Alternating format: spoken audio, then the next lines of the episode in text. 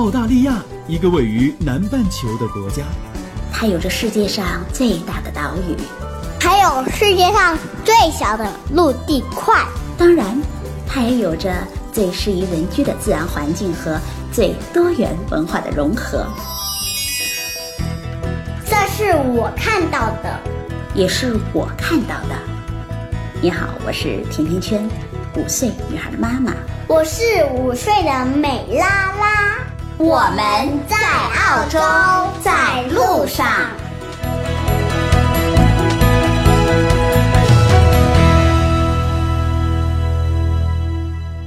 二零一八年六月，甜甜圈在澳大利亚的悉尼向大家问好。这是甜甜圈在澳洲的第一百一十七期节目。有些天没有更新节目了，不少的听众给我发来信息催促我。我想告诉大家的是啊，其实我一直没闲着，因为我要给大伙儿一个更大的惊喜。我正在和朋友们忙活着我们的悉尼见面会。自从在澳洲预算之夜里啊，联邦的国库部长公布了澳大利亚政府的二零一八到二零一九年的财政年度预算案之后啊，真的是几家欢喜几家愁。比如呢，在税收方面，未来的七年，澳洲政府将会分三个阶段来简化个人税制，降低中低收入的税收支出，也会进一步的来扩大。减税的范围，为的就是防止税级攀升出现了问题。简单的来说，澳洲政府就是希望通过这种对黑色经济的打击来减低税收，公平对待所有企业和工人，增加社区的服务，同时减少债务。新移民们领取社会福利的等待时期将会提高到四年，而领取社会福利的人们也将会受到。更多的审查，如果多领了福利，就可能会遇到大麻烦了。因为政府将会通过扩大欺诈检测和讨债服务，比如说是犯罪了，或者是接到了搜查令了，或者是罚款了，那么政府将会完全的扣留他们的福利款项。所以呢，本地的媒体在预算案结束第一时间就说，这是一份出奇简单的预算案，基本上只集中在一件事情上。削减个人所得税，除此之外啊，是大量不同的投资。那么新财年预算案具体会在税收、养老、社会福利以及教育方面有哪些具体的动作？会影响到华人们在澳洲生活的哪些方面呢？FM 甜甜圈联合西大大传媒要给大家送个大惊喜了。我们的线下活动“二零一八路向何方？澳洲财富系列论坛”将会在六月二十四号在悉尼开启，大咖们会在现场啊，众论新财年预算之后的移民、投资、税务之道，我也会全程主持，所以悉尼的小伙伴们记得要来参加哦。六月二十四号，我在悉尼等着你们。刚才说到，每年的年终是新财年开始的时候，那也是澳洲移民政策调整的高发期。七月一号就在眼前了，未来的澳洲移民政策会怎么样呢？这期的节目，我邀请到了我们熟悉的移民专家波波老师来做客甜甜圈，分享七月一号之后澳洲移民之路怎么走。这算是一个小小的预热。波波你好，听众朋友们大家好，甜甜圈老师你好，我是波波，又和大家见面了。咱们又有一段时间没见面了。这半年来，关于澳洲移民的各种消息实在是太多了，很多的听众朋友们都表示有点看不懂了。嗯，的确如此啊。澳洲的商业投资移民政策呢，从一二年七月算起来，已经有六年的时间没有调整过了。那最近呢，几个州的政府也是动作频繁。那相信关注澳洲移民的朋友呢，也也已经知道。那最早呢，南澳的州政府呢，他表示呢，会优先审理有商务考察经历的申请人。其实之前之前没有这个商务考察的这个要求的。那再接着呢，就是直接暂停了幺八八哎幺八八和幺三二的州担保申请。那大家很很多都会觉得没有戏了，是不是要等新财年去开放？那突然之间呢又开放了。呃，那我们相相关的就是我们同事呢，也是争分夺秒，在那个四个小时的时间内去。快速的提提交这些申请，呃，那在南澳之后呢，就是昆州。那昆州呢，它也是宣布暂停这个州担保。那不过九天以后呢，昆州又跟没发生过一样，又又把它开放了。那再接着呢，就是这个维州，那申请最多的，其实我们现在申请，呃，申请的都是墨尔本地区，那就是维州。维州呢，它暂停了技术移民的州担保。呃，那天晚上，其实我们很多客户呢，包括正在递交申请的，呃，申请人，有的州担保还没有下来的时候呢，其实也吓得不轻啊。那要知道，就是如果维州也暂停的话，呃，那么整个澳大利亚这个商头的半壁江山就相当于沦陷了啊。好在还是虚惊一场，它只是，呃，暂停了技术移民的这个担保。你刚刚说的很有画面感，我的眼前好像。已经出现了一幅一波三折的曲线图了。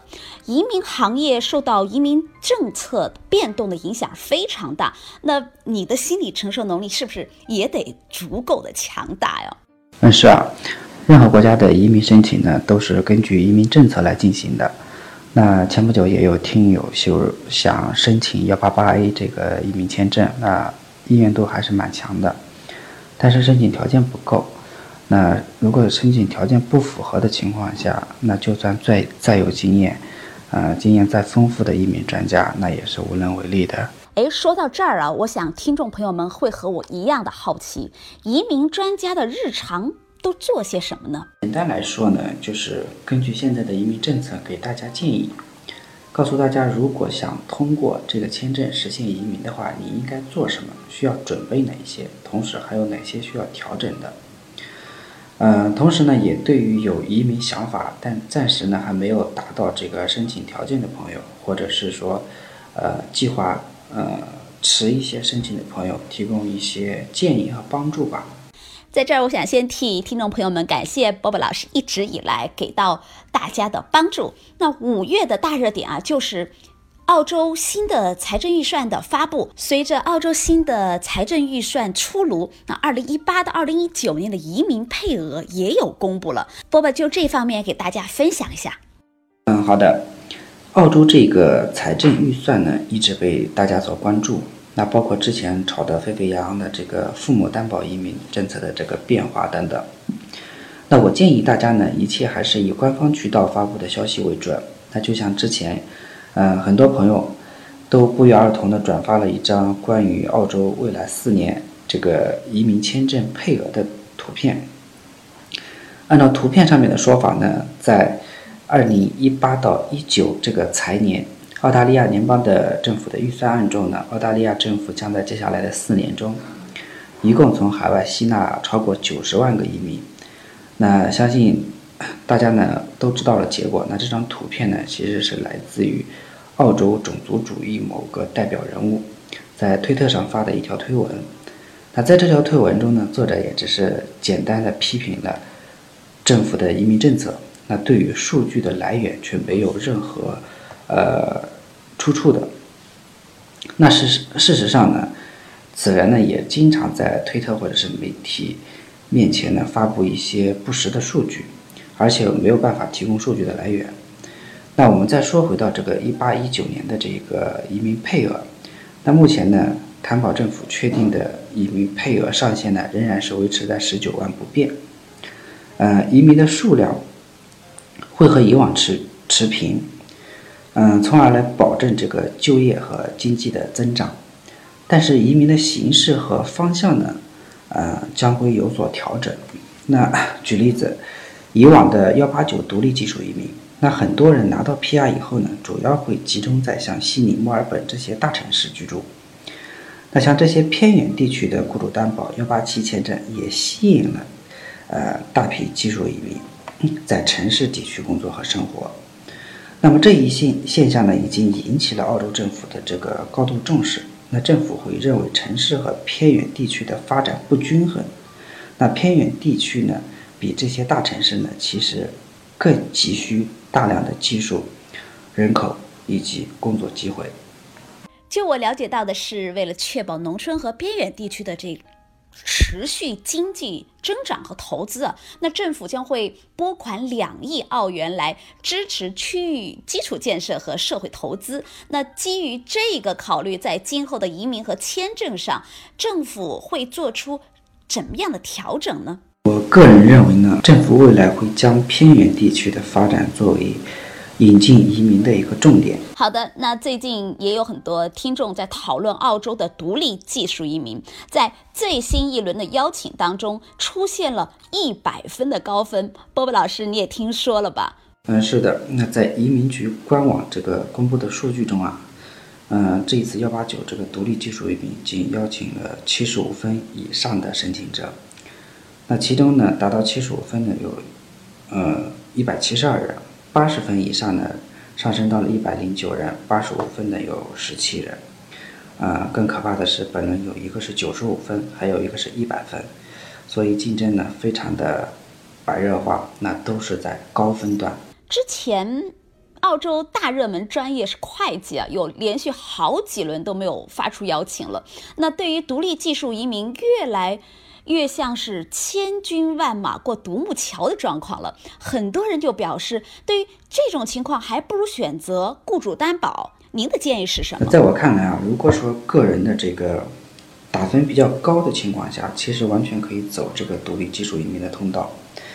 那只是很多申请人可能因为，比如说像年龄呀、语言呐，还有或多或少的有一些欠缺。嗯，那么我们会建议提供一个详细的简历。呃，初步的来评估一下他是否满足这个雇主担保的要求，那以及澳洲本地匹配雇主的可能性。那我建议大家呢也不要跟风。那移民签证种类不同，它针对申请人的要求也是不同的。那所以大家还是要选择最适合自己的签证类别，以此来增加这个申请的成功率。所以，最贵的不一定最适合你，但适合你的一定。要最好的这句话，我想同样也适用于大家的移民签证的选择。那么，波波，既然刚才咱们说到了雇主担保，我记得现在幺八七的边远地区的雇主担保比较多的人会选择到阿德莱德去，因为南澳的州政府。也表示过会变更 RCB 的申请，来增加优先审理通道。这个也给大家详细的说一说吧。RCB 呢是在雇主提交提名申请时候需要有有效的认证结果信，因为在过去的五个月当中呢，南澳接收了大量的 RCB 申请，所以呢决定将优先审理南澳洲的偏远地区的职位以及。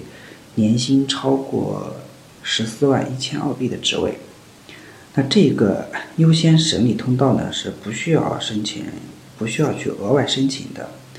那申请人递交了 ICB 申请以后呢，收到的回执中呢会直接决定申请人是否被安排在这个优先审理的队列里面。那有关这方面的具体公示呢，大家也可以直接去访问一下南澳的移民局网站。好的，那么在去年的七月份，澳洲是大刀阔斧的砍掉了幺八六和幺八七的高薪豁免签证啊，但是商业投资的类别似乎没有任何的变动。那么马上要迎来新财年了，波波老师有什么样的经验和预测可以给大家分享一下吗？嗯，我能给大家的建议呢，其实就两字，叫趁早。那如果你现在的条件是符合幺八八或者是幺三二签证类别的话，那为什么还要观望？当然是尽快的准备材料进行递交。那呃，从目前来看，没有哪个国家的移民政策是有收紧到宽松的，都是越来越紧的。那看一下全球主流的移民国家政策，你比如说新西兰，那澳大利亚隔壁的新西兰，二类投资移民有一百五十万翻倍涨到三百万纽币。英国投资移民对申请人的这个配偶增加了移民间的要求。呃，匈牙利国债。对，呃，移民也暂停了。爱尔兰的投资移民也同样啊，五十万涨到了一百万欧。那八月十五号即将开放的这个加拿大魁北克的投资移民也正式确定要提高家庭资产的标准，呃，还有就是投资额的标准。那所以能告诉大家的是。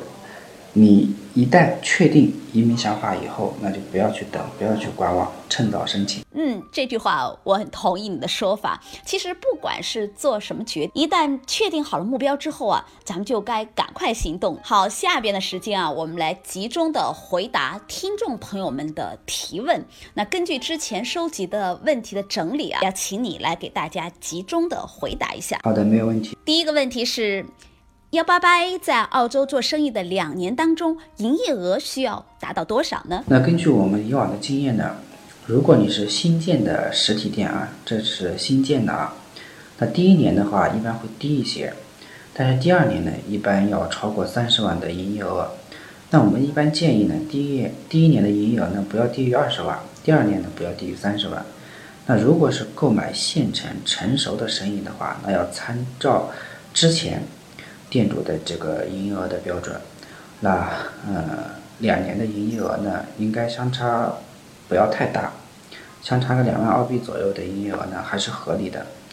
那简单的来讲啊，二十万左右买的生意，营业额应该不低于三十万；二十万以上的生意的营业额应该不低于四十万。那当然了，隔行如隔山啊，同行不同利的现象比比皆是。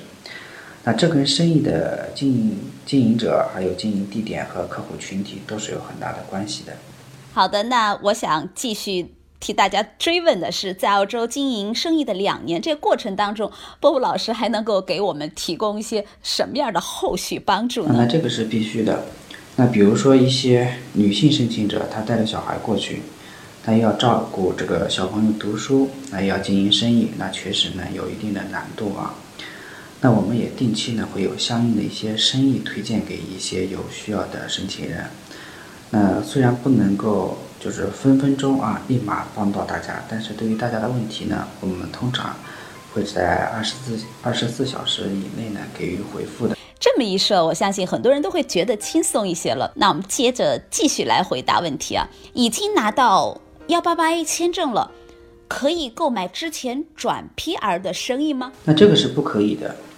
嗯，幺八八 A 的前身像幺六三啊、幺六四签证，那对应的像八九二、八九三、八九零签证，那移民局呢有明确的规定，幺八八 A 签证持有者呢不可以直接购买这个八九二、八九三、八九零、八八八的生意啊，但是呢可以作为股东的身份去加入，那么股份比例和营业额呢，移民局也有相应的要求。那至少要证明这个管理经验，这个就要看实际操作了。那具体的情况呢，要具体的分析。嗯，大家一定要记住，不要踩线。还有听众朋友提出的问题是，申请幺八八 A 的时候啊是主申请人，但是转身份到八八八的时候是配偶作为主申请人了。那这个需要向移民局来报备吗？那这个呢是不需要的啊，不用担心。那其实早在一七年的二月初呢，维州州政府呢就已经广而告之了。那有关申请人登陆澳洲后，这个变更生意计划以及变更这个主副申请人，呃，都不需要向州政府去报备，或者是说征求政府的批准。那可以说，通过这么多年的商业投资移民签证的审理呢，移民局也开始逐渐的接地气了啊，提高工作呃效率。当然，签证官的效率呢，如果能再提高一下，那就更完美了啊。